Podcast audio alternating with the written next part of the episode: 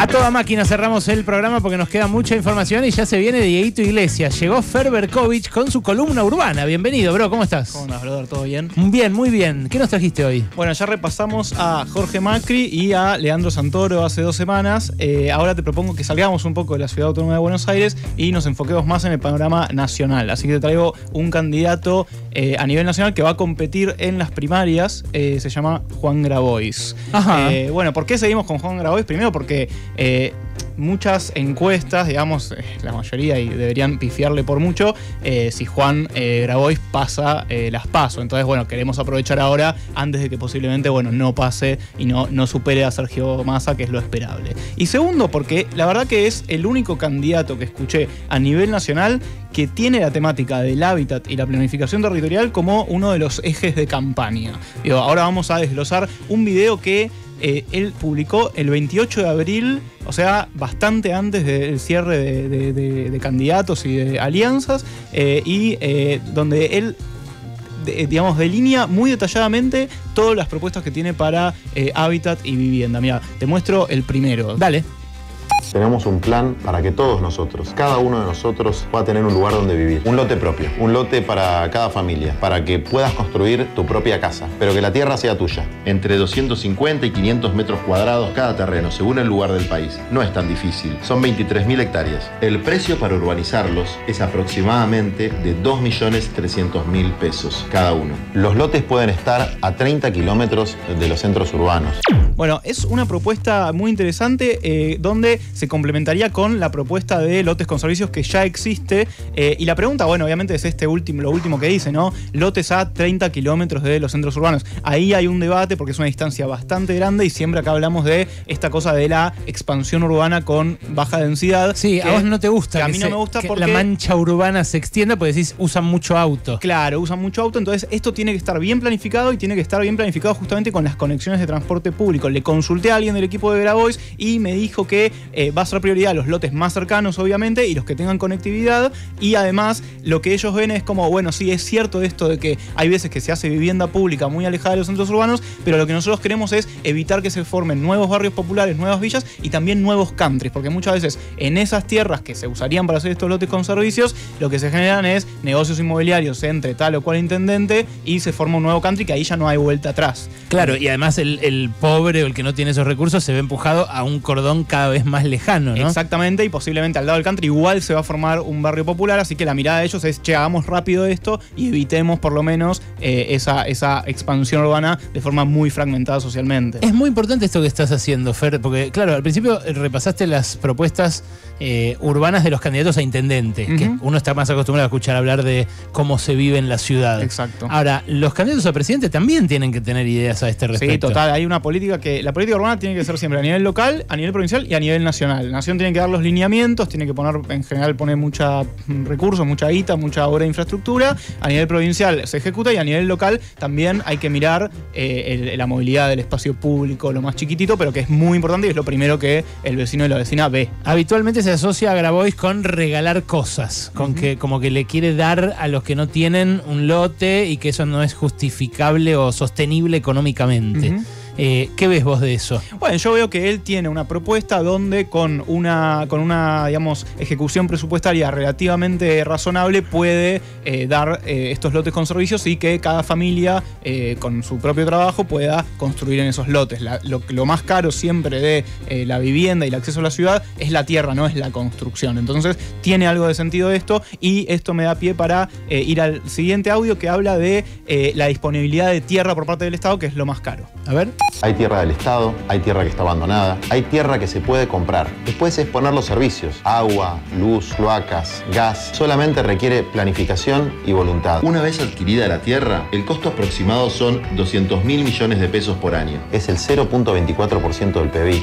Bueno, vemos que es el 0.24% del PBI. La verdad que no es un presupuesto altísimo el que está planteando Juan Grabois para esta primera propuesta. Y después tiene otra propuesta en la que él ya sí tiene bastante más experiencia porque estuvo... Eh, ligado a lo que fue el RENAVAP, el Registro Nacional de Barrios Populares, junto con Techo y otras organizaciones sociales. Eh, y para los barrios populares eh, propone esto. ¿Sabías que hay millones de personas en nuestro país, alrededor de 5, que viven sin agua, sin luz, sin cloacas, hacinados, en pasillos? Si en 5 años nos organizamos bien, podemos terminar con todas las obras y con este flagelo que no solamente atenta contra la dignidad de las familias, de los niños, de los ancianos que viven en los barrios, sino que generan focos de inseguridad y de clandestinidad.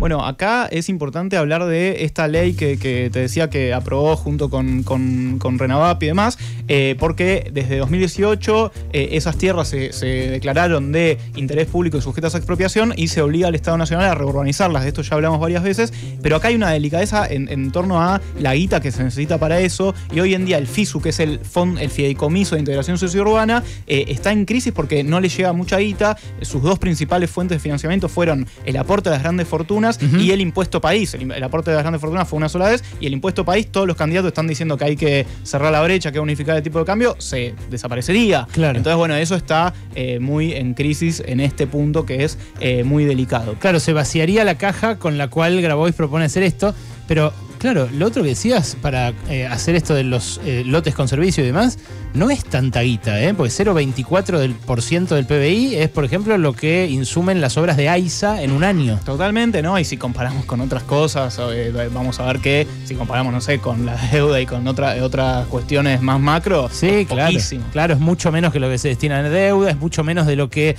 se pierde de recaudar el Estado por las exenciones impositivas de grandes empresas. Totalmente. Bueno, ¿qué más? Bueno, vamos a la tercera que tiene que ver con un tema así ya muy urbano, muy de las grandes ciudades, que es los alquileres.